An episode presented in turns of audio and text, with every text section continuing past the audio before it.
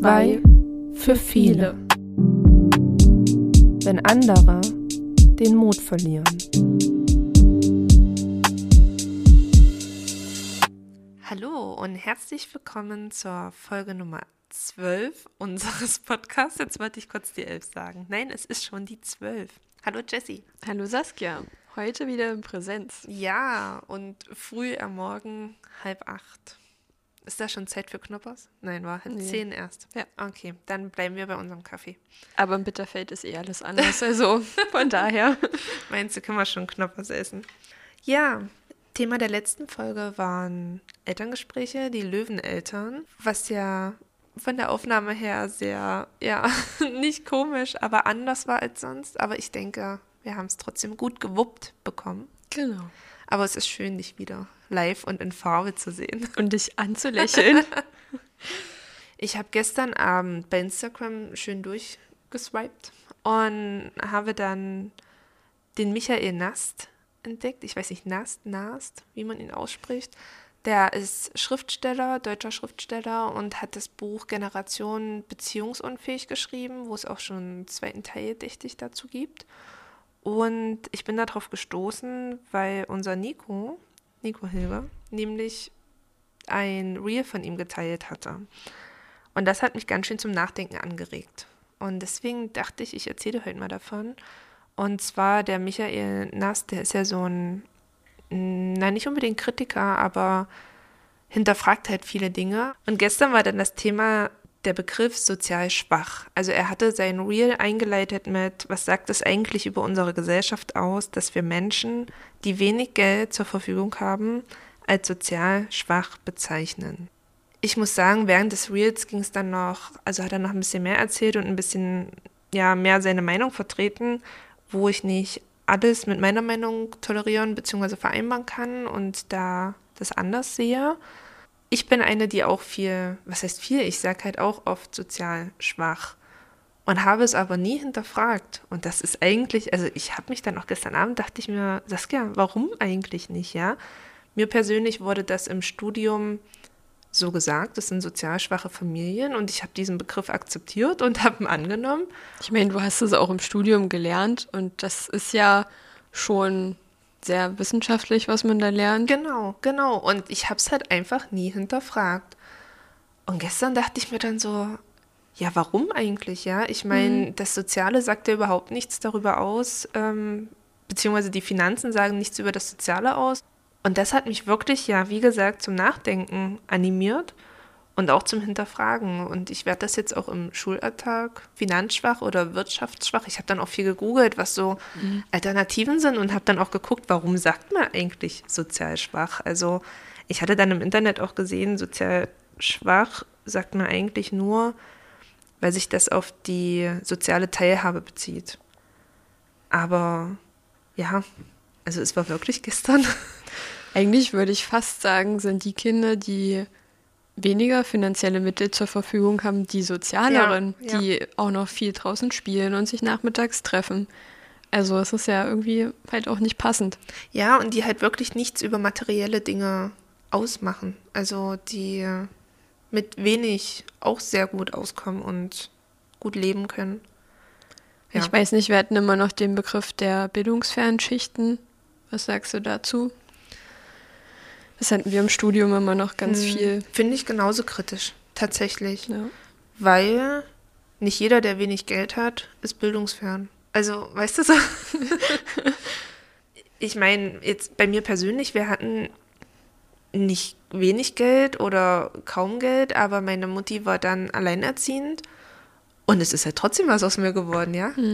Und ja, wir, ich komme aus keinem reichen Elternhaus. Ich musste beim Studium nebenbei in Gaststätten arbeiten, in einer Bar arbeiten, dass ich das alles irgendwie, die Wohnung, Fahrtkosten und Studium finanziert bekomme. Wurde von meiner Mutti unterstützt, Da sehe ich mich auch drin. aber dennoch Genau. bin ich nicht bildungsfern. Ja. Das würde ich nicht unterschreiben. Es ist ja trotzdem was aus mir geworden.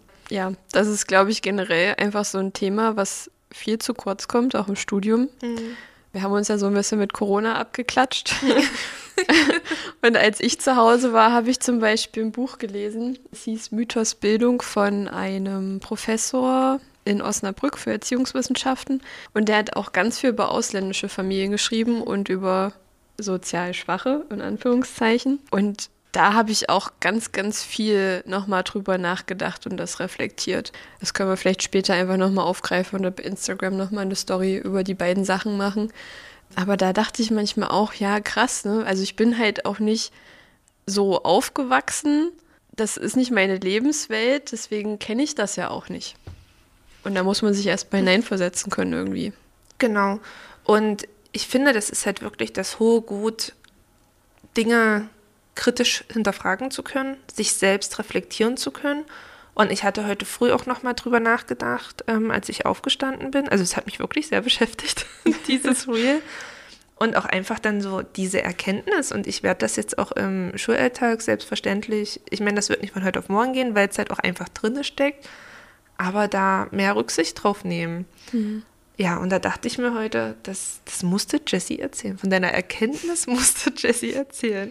Und das ist ein total cooles Gefühl, finde ich, wenn man dann so da sitzt und sich denkt, krass, ich habe wieder was dazugelernt im Leben. Also man mhm. lernt halt wirklich nie aus.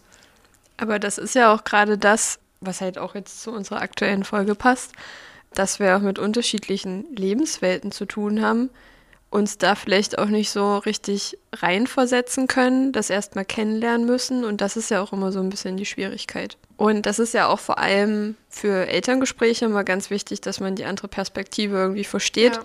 Auch die Lebensumwelt und wie die familiäre Situation ist. Und deswegen haben wir uns für heute was ganz Tolles für euch ausgedacht. Wir wollen euch nämlich einen Ausschnitt aus unserem Arbeitsalltag vorspielen, beziehungsweise vorspielen lassen. Wir machen das nicht selber, Saskia. da geht es um eine sehr herausfordernde Situation. Dafür haben wir uns Gäste eingeladen, die das für uns machen. Und damit das heute auch mal ein bisschen abwechslungsreich ist, gebe ich meine Blitzlichtrunde, meine heißgeliebte, an Saskia ab. Dankeschön. Ja, hallo Lisette, hallo Nancy und hallo Norbert. Schön, dass ihr hier seid. Schön, dass wir hier sein dürfen. Hallo. Ähm, ich starte ganz klassisch mit unserer Blitzlichtrunde. Das bedeutet, ich gebe euch jetzt drei Fragen und ihr antwortet bitte mit einem Wort. Also zuerst, erste Frage an Nancy. Führst du Elterngespräche am liebsten allein oder zu zweit? Es kommt drauf an, mit wem ich das Elterngespräch führe. so klassisch? Klassisch eigentlich lieber zu zweit. Lisette? Geht mir auch so. Und Norbert? Wenn beide Elternteile vorhanden sind, gerne zu zweit. Und brauchst du noch eine Person dazu? Oder bist du da eher der, ich mache das alleine? Das mache ich dann alleine. Okay, danke. Zweite Frage. Seid ihr bei Elterngesprächen eher Bauchmenschen oder Kopfmenschen? Also macht ihr eine lange Vorbereitung im Vorfeld oder eher aus dem Bauch heraus, je nachdem, wie es läuft? Ich bin eher aus dem Bauch heraus. Lisette? Geht mir auch so, absolut aus dem Bauch heraus. Und Norbert? Ja, eigentlich Bauchmensch. Und die letzte Frage, wie viele Elterngespräche, also das meint telefonisch und persönliche, habt ihr so circa im Monat? Fünf bis zehn. Telefonisch bei mir am Gymnasium sind es ungefähr vier bis fünf, äh, manchmal auch bis zu zehn. Und persönlich, ja, individuell, drei bis vier auf jeden Fall im Monat. Ja, im Monat komme ich auch auf gut fünf bis sechs Gespräche, möchte ich meinen. Und telefonisch noch sechs, acht. Ja. Okay, danke schön. Ja, da möchte ich gar nicht viel im Vorfeld sagen. Wir werden dann jetzt mit unserem Rollenspiel beginnen, wo wir ein Elternpaar da haben und einen Schulsozialarbeiter und schauen mal, in welche Richtung das Elterngespräch geht. Ich darf Sie recht herzlich willkommen heißen hier bei uns an der Schule, liebe Frau Schmitz und liebe Frau Fröhlich. Ich habe Sie eingeladen, um mit Ihnen zu sprechen über Ihre Tochter, die Maya, die in der. Die heißt nicht die Maya, die heißt nur Maya. Über die Maya, die zwölf Jahre alt ist. Und Machst du das Wetter? Hast du das mitgekriegt? Ja, ja, lass mal labern. Und die Maya äh, ein sehr aufgewecktes Kind ist, mir gegenüber sehr aufgeweckt, lebhaft erscheint und mir auch so begegnet. Warum aber, sind wir denn hier, wenn sie aufgeweckt gibt, und lebhaft ist? Ja, das darf ich Ihnen jetzt sagen, weil es doch bestimmte Fächer gibt und Lehrerinnen und Lehrer, die mit ihrem Verhalten überhaupt nicht klarkommen, wo auch Maya ihre Schwierigkeiten hat. Haben sie wohl ihren Beruf verfehlt, wa? Das können wir gerne mal gucken, ob das so an dem ist, wenn wir uns ausgetauscht haben über das Verhalten ihrer Tochter. Aber lassen wir uns einfach mal gucken. Ich sage Ihnen einfach mal ein paar Sachen, die ich so an der Hand bekommen habe von den entsprechenden Lehrerinnen und Lehrern und möchte Sie einfach mal bitten, kurz darüber nachzudenken. Und wichtig ist mir auch, dass Sie mir einfach sagen, wie es Ihnen damit geht, wenn Sie das hören erstmal. Bevor wir über Maya direkt sprechen, was macht das mit Ihnen? Was löst das in Ihnen vielleicht auch aus? Und wo meinen Sie vielleicht auch, ist es total ungerecht, was ich auch gut nachvollziehen kann, wenn man das erstmal hört, ist das ja erstmal sehr plakativ. Und wo sind vielleicht Punkte, wo Sie sagen, ja, okay, passiert uns zu Hause vielleicht auch, so in der Richtung. Können wir so gemeinsam anfangen? Ja, das klingt erstmal sehr, sehr gut, aber ich verstehe die ganze Zeit nicht, warum wir einen spontanen Gesprächstermin heute bekommen haben und wir nie, niemals in den Wochen zuvor informiert wurden, weder von den Fachlehrern noch von der Schulleitung. Wir haben diesen Brief bekommen von Ihnen, Herrn Bartsch. Sie machen ihre Aufgabe sehr gut wahrscheinlich. Sie sind auch gemacht von vielen, das habe ich schon gehört. Aber ganz ehrlich, so ohne jegliche Art von Informationsvermittlung an uns jetzt einfach mit einem Gespräch zu überrumpeln, finde ich, ist eine absolute Katastrophe und äh, werde ich auch nicht so sitzen lassen. Ja, das können Sie natürlich gerne so sehen, gebe ich Ihnen auch vollkommen recht. Wenn sich da kein Lehrer und keine Klassenlehrerin äh, bei Ihnen gemeldet hat, Schulleitung, denke ich, ist so eine Sache, die muss das nicht unbedingt tun, wenn es über die Klassenlehrer erstmal geht und die an mich herantreten. Und das ist ja auch der Werdegang, dass ich mich dann um Sie kümmere und Sie einlade und wir gemeinsam ein Gespräch finden. Ich denke, Sie Ach, haben ja Lehrer auch signalisiert. zu feige, oder was? Nein, die sind nicht naja, zu feige. Die haben, doch. Wenn Sie jetzt hier sitzen und mit uns das besprechen wollen müssen müssen, können, dann sind die Lehrer zu feige, weil die haben ja das Problem. Ja, Sie müssen es ausbaden für die Lehrer. kein Problem. Haben wir ein Problem mit unserem Kind? Nee. Nee, das freut wir mich zu hören. unsere Tochter. Ja, absolut. Das freut mich zu hören, wenn Sie kein Problem haben. Was macht sie denn? Nichtsdestotrotz, es gibt folgende Punkte. Äh, als allererstes möchte ich die Klassenlehrerin kurz ins Feld führen. Die Klassenlehrerin sagte mir, dass Maja in ihren Fächern nicht in keinster Weise mitarbeitet, wenn Ja. sie dazu aufgefordert wird. Kommen von Maja sehr kritische und äh, plapsige Antworten, die teilweise auch unter der Gürtellinie sind. Also das ist schon, mm, ja, berechtigterweise muss ich sagen, ohne die Kollegin jetzt in irgendeiner Weise einen Schuss nehmen zu wollen. Ja, das- Nicht gut, wenn, wohl- hat wenn Maya dann, lassen Sie mich kurz, lassen Sie mich kurz zu Ende ausführen. Sie dann- reden so viel, wissen Sie, Mensch, Können Sie gerne- Wir haben doch nicht die Zeit im Lotto gewonnen, Herr Bartsch. Nein, das ist richtig. Deswegen haben Sie ja die Zeit und jetzt die Möglichkeit, Reden Sie Ihre wertvolle Zeit so mit mir zu verbringen. Machen Sie doch mal Hat nicht Klick-Klack, jeder. Klick-Klack, was los ist. Also, sie kommt der Lehrerin doof, Richtig. weil die Lehrerin wahrscheinlich Weise. inkompetent ist. Nein, weil Maya, ist Maya, nämlich sehr schlau Ja. und sie hat uns von dieser Deutschtante erzählt. Ja. Und die ist wohl ziemlich, naja, ich will jetzt ja hier auch hier nicht so vom Leder lassen, ne? wir wollen auch nicht über die Lehrerin reden, wir reden über ihre Tochter. Was sagt denn Maya? Maya sagt, wenn sie eine Aufforderung bekommt, ihre Tasche auszupacken, das Handy auszuschalten und in den Ranzen zu stecken, dass sie das nicht für nötig hält und dass es ihre Sache ist, mit ihrem Handy umzugehen, so wie sie das gerne möchte. So kennen wir sie, ne? Selbstbewusst wie die Sau, unsere Maya. Ja, tolles Mädchen. Ja, haben wir toll gemacht. Finde ich auch gut, wenn Kinder selbstbewusst sind und das auch nach außen tragen. Die Frage ist nur, inwieweit geht es dann auch überein mit Regeln, die in einer Schule einfach üblich sind und die klar und deutlich aussagen, und das haben sie auch mit unterschrieben in der ersten Elternversammlung, Haben wir das? dass, ja, das haben sie, nicht. Waren wir da überhaupt da? Ja, Ah, Das denke ich, das denke ich.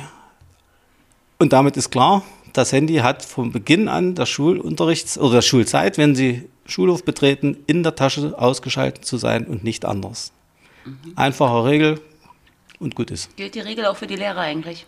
Nein, die Regel gilt nicht für die Lehrer. Na, schade, es sei wa? Da wird wohl denn, die Lehrer. Äh, doch, es sei denn, die Lehrer betreten den Unterrichtsraum, ihren Fachraum, dann ist das Handy bei den Lehrern auch aus und weg.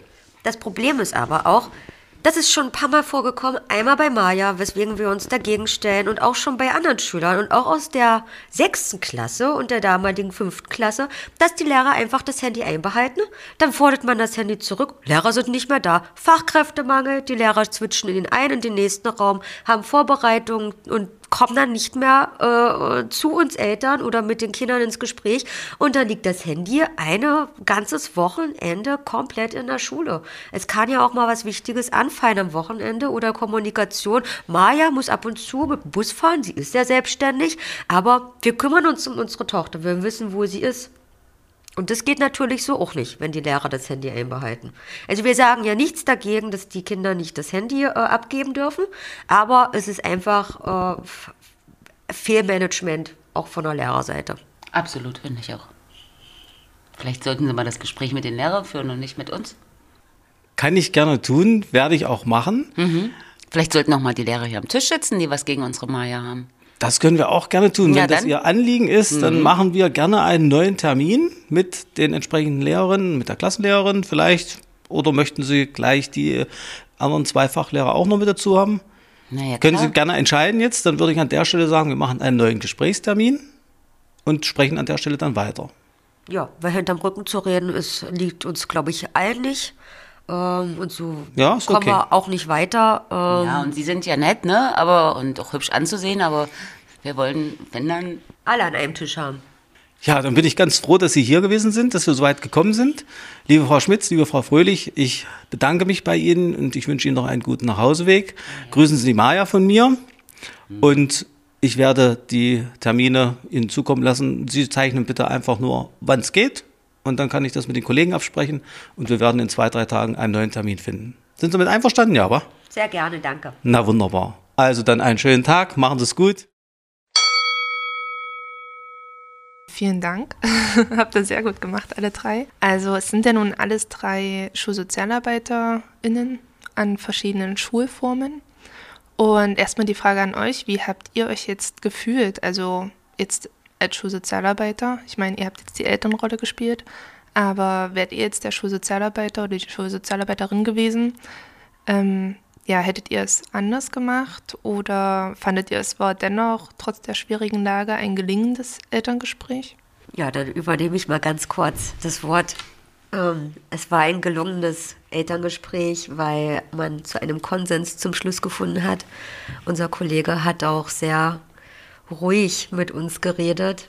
Ich als aggressive Mutti habe versucht, ihn noch ein wenig rauszukitzeln, aber er ist ruhig und ähm, fachlich geblieben auf nicht einer emotionalen, sondern wirklich neutralen Ebene und so sollten, egal wie Gespräche zukünftig für uns alle ähm, mit Eltern stattfinden, doch ablaufen. Norbert, wie hast du dich gefühlt als Schulsozialarbeiter? Ja, es ist natürlich immer so eine Situation, äh, du gehst da rein und weißt natürlich um den Fakt, warum Menschen da sind, warum Eltern da sind oder äh, Sorgeberechtigte, aber du weißt eben nie, aus welcher eigentlichen Situation sie gerade von draußen nach drinnen kommen. Was, was bringen sie eigentlich so mit? Ich sage immer, das Wichtigste ist mir als allererstes, wenn ich die Tür aufmache, äh, legen Sie bitte, wenn Sie möchten, Ihre Jacke ab, damit einfach auch so ein bisschen symbolisch wird, ich lege mir jetzt das von draußen ab und bin jetzt ganz hier in der Sache. Ja, das ist sicherlich immer so der Einstieg oder das, das Schwierige an der Stelle, zu gucken, mal sehen, was jetzt kommt. Dann kann ich natürlich, wenn ich wollte, übers Wetter reden ohne Ende, aber das ist ja nicht Ziel der Sache, sondern es geht ja doch dann tatsächlich darum zu gucken, das Thema ist folgendes, Punkt, Punkt, Punkt. Wir müssen gemeinsam gucken, wie können wir die Situation lösen. Wie können wir es konfliktmäßig, äh, naja, was, was macht der Konflikt mit Ihnen, was macht er mit mir als Schulsozialarbeiter, wie gehen wir damit um? Hast du da eine bestimmte Sitzordnung, wenn du die Eltern reinbittest oder versuch's Ja. mal bildlich zu beschreiben? Ja, also grundsätzlich habe ich keinen Schreibtisch vor mir, auch keinen großen normalen viereckigen Tisch, sage ich mal, in, in, in normaler Höhe. Ich habe einen Couchtisch und habe freistehende Stühle im Halbkreis, sodass man sich da hinsetzen kann, wo man möchte, direkt vorm Fenster, also auch der Blick nach draußen gerichtet ist und ja, ein bisschen ein paar Sachen auf dem, auf dem Tisch liegen, die ich eventuell mit einbaue, so Symbole, ein, ein Ring, also einen kleinen Rettungsring, äh, Linsen, rote Linsen mit, mit äh, Kunstedelsteinen drin, äh, ein, ein Stein, einen kleinen Feldstein. Das ist so und, und ein Blümchen habe ich immer irgendwo stehen. Und wie baust du das dann ein? Also finde ich Das spannend, habe ich zum Beispiel nicht. Das kommt drauf an, äh, wenn ich merke, dass, dass äh, das Gespräch anfängt, sich im Kreis zu drehen, nach kurzer Zeit, dann bin ich ganz schnell bei dem Rettungsring. Dann nehme ich den und sage, gucken Sie mal hier, ich habe ich hab hier so einen kleinen Rettungsring und im Moment fühle ich mich so, äh, wir klammern uns an dem Ding, aber wir kommen eben nicht weiter. Wir drehen uns im Kreis. Was können wir da, was können wir da versuchen zu ändern? Das wäre so für den Rettungsring. Oder wenn ich äh, Eltern habe oder ja, Elternteile, die total aufgelöst sind und äh, total emotional erstmal nur da sind, dann nehme ich auch öfter die, die äh, roten Linsen, schütte die einfach aus und sage, ich möchte Ihnen einfach mal die Zeit geben, wenn Sie das möchten, natürlich, suchen Sie mal in diesem ganzen Häufchen sich selbst. Da ist ein Edelstein drin. So, einfach da, weil du hast damit, du hast damit die Möglichkeit, die Leute erstmal ein bisschen runterzukriegen, runterzufahren und, und ich will ja nicht mit denen spielen, ja, aber ich möchte ihnen die Möglichkeit geben, dass sie erstmal so, wie sie sind, da sind, aber eben doch ruhig werden, sich auf die Sache konzentrieren können. So, das kann man machen. Das ist selten, aber habe ich auch tatsächlich, mit Schülern mache ich es natürlich öfter, aber mit Eltern geht das auch. Finde ich spannend, also finde ich einen total coolen Ansatz. Und habt ihr irgendwie bestimmte Einstiegsfragen oder so, die ihr ja, euch von Anfang an mit an die Hand nehmt, äh, um ein Elterngespräch zu beginnen? So ein bestimmtes Raster oder frei nach Bauchgefühl? Also ich finde es immer gut, wenn man sich gewisse Gespräche schon vorbereitet, damit man einfach für jede mögliche Situation gewappnet ist. Neben dem ursprünglichen äh, Ankommen, Begrüßen, Smalltalk, um erstmal die erste emotionale Bindung und den Gesprächseinstieg zu finden, ist es natürlich wichtig, wie es Norbert gemacht hat, das Thema festzulegen. Ganz wichtig dann auch offene Fragen zu stellen und bei schwierigen, wirklich sehr, sehr schwierigen Konflikten finde ich es immer schön, das benutze ich, Gefühlskartenmonster zu verwenden, wo man auch ganz wichtig einen Perspektivwechsel einnehmen kann. Da zieht jeder ein Gefühlskartenmonster. Wie geht es dir gerade? Wie geht es ihm gerade? Traurig, erfreut, ängstlich, ähm, aufgeregt. Und dann wird erstmal darüber gesprochen. Dieses Schema, wenn man vielleicht aus dem Thema rauskommt oder gewisse Pausen, die auch gut sind, vorhanden sind, kann man mit diesen Karten auch dann weitermachen und einfach die Perspektive äh, des Kindes einnehmen, beziehungsweise das Kind die Perspektive der Eltern einnehmen, um auch so ein Gespür für den anderen zu bekommen. Und es ist bis jetzt eine sehr gute Strategie, wodurch Konfliktgespräche auch lockerer und auf einer anderen emotional Verständnis und äh, wertvolleren Ebene durchgeführt werden können. Ganz wichtig sind, wie gesagt, keine geschlossenen Fragen, die nur mit Ja oder Nein beantwortet werden, egal aus welcher Richtung. Ähm, da kommt man ja nicht weit und findet auch keine Lösung. Und ja, ganz zum Schluss soll natürlich eine Strategie entwickelt werden, die für alle zufriedenstellend ist. Und das ist ja in dem Gespräch gerade eben zustande gekommen, dass auch die Lehrer mit einbezogen werden. Was macht ihr denn, wenn ihr den Eltern eine Frage stellt und die einfach nicht antworten? Also ich meine, manchmal läuft das ja so einfach ins Leere. Man stellt eine Frage und die Eltern gucken sich an und keiner reagiert. Habt ihr da irgendwie einen Leitsatz, wonach ihr arbeitet?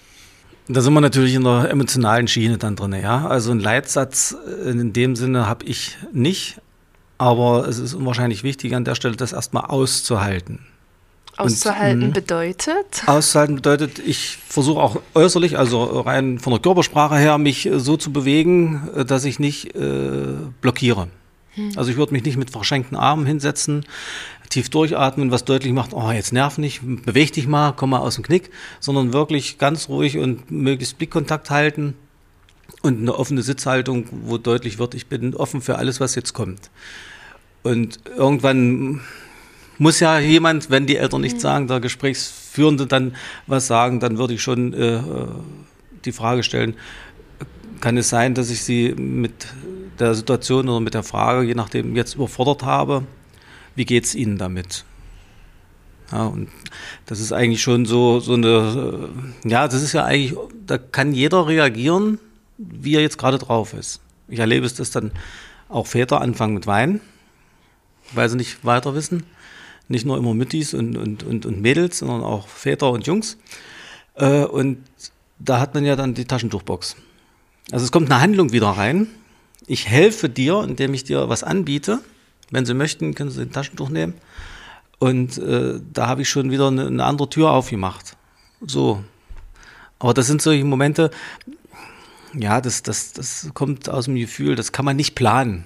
Und was jeder von uns als Schulsozialarbeiter mal gelernt hat, ist ja eine Regel, das ist die 60-Sekunden-Regel, noch zu ergänzen zu Norbert. Das bedeutet, ich stelle eine Frage und warte, und eine Minute kann sehr lange sein, 60 Sekunden, wie reagiert wird. Entweder im Verhalten, was Norbert gerade eben gesagt hatte, und dann die Hand reichen mit Taschentücherbox oder einfach darauf warten, von welcher Seite aus eine entsprechende Antwort auf die Frage kommt.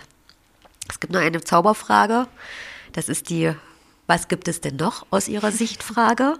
Äh, ganz wichtig ist, wie gesagt, das Wohlbehalten für jeden, der im Raum ist, für Sozialarbeit, für das Kind, wenn es dabei ist und für die Eltern nicht aus dem ja, Blick verlassen, sich trotzdem kurz und knapp halten mit den Fragen, damit niemand zu überfordert ist. Wer fragt, der führt. Das sollten wir uns als Schulsozialarbeiter alle ja, merken, denke ich.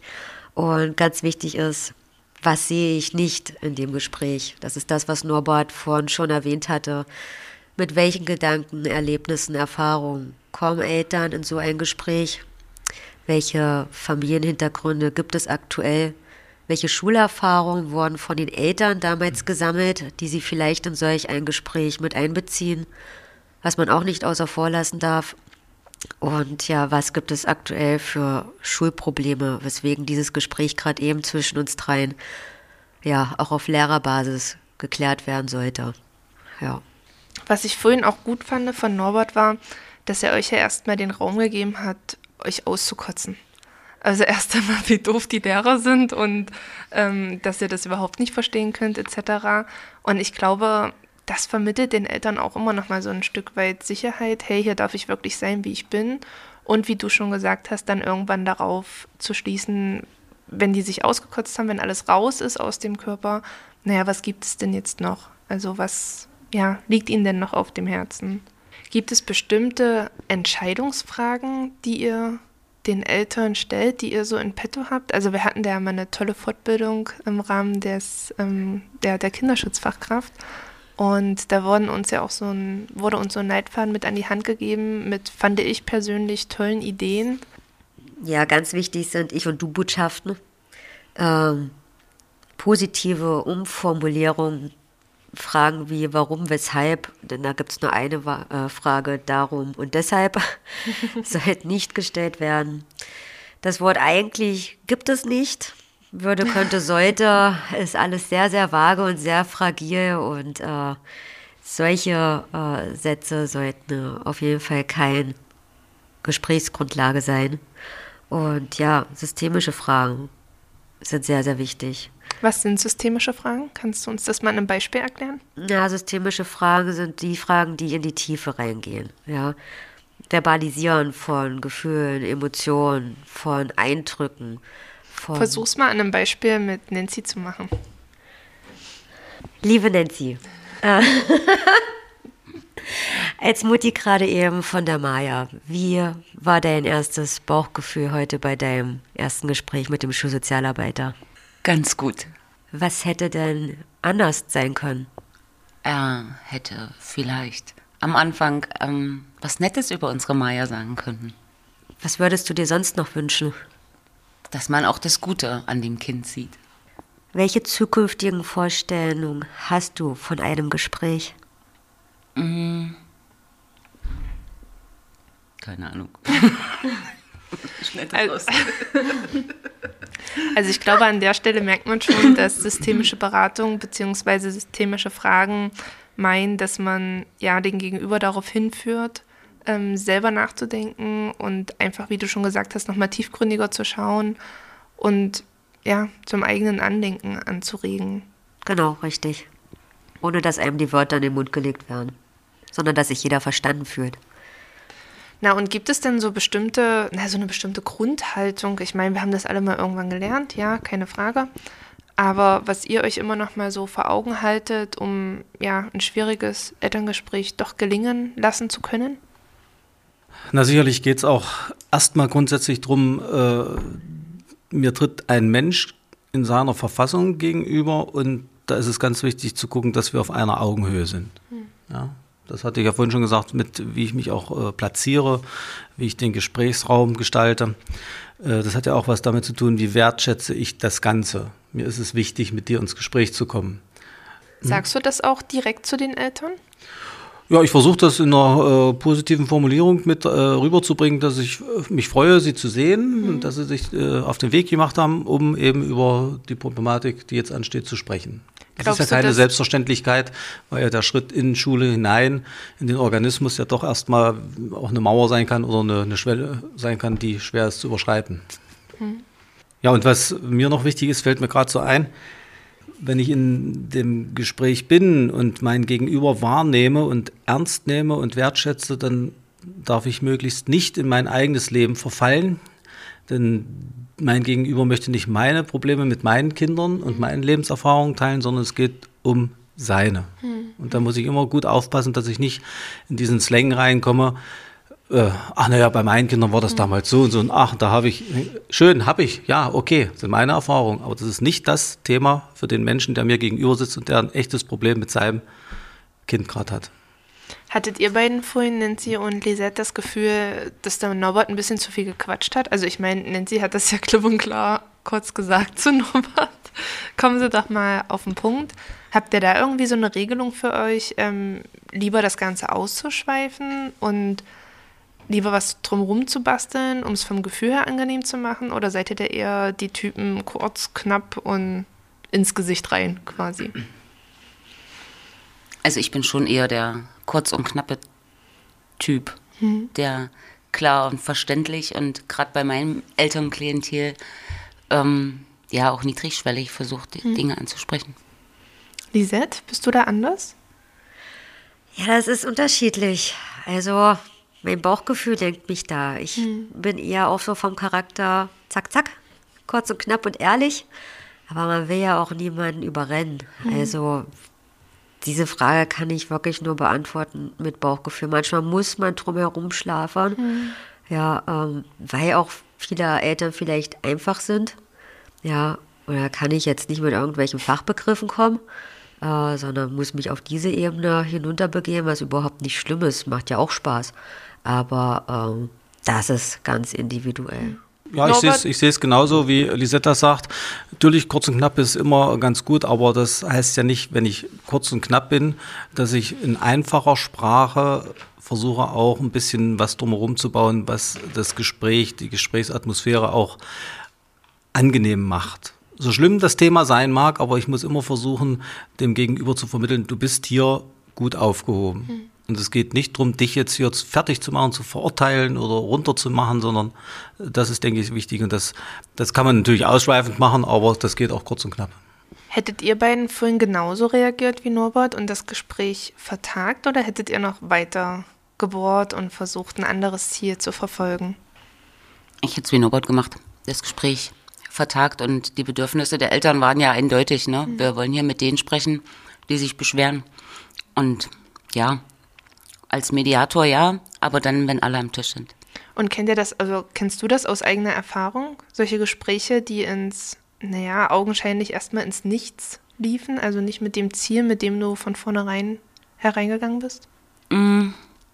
Fällt mir jetzt aktuell nicht ein, aber sowas gibt es bestimmt, auf jeden Fall. Solche Gespräche hat man immer Lisa? mal. Also ich schließe mich da komplett an. Ich finde, Norbert hat es wundervoll gemacht und so sollte natürlich vorbildmäßig jedes Gespräch geführt werden.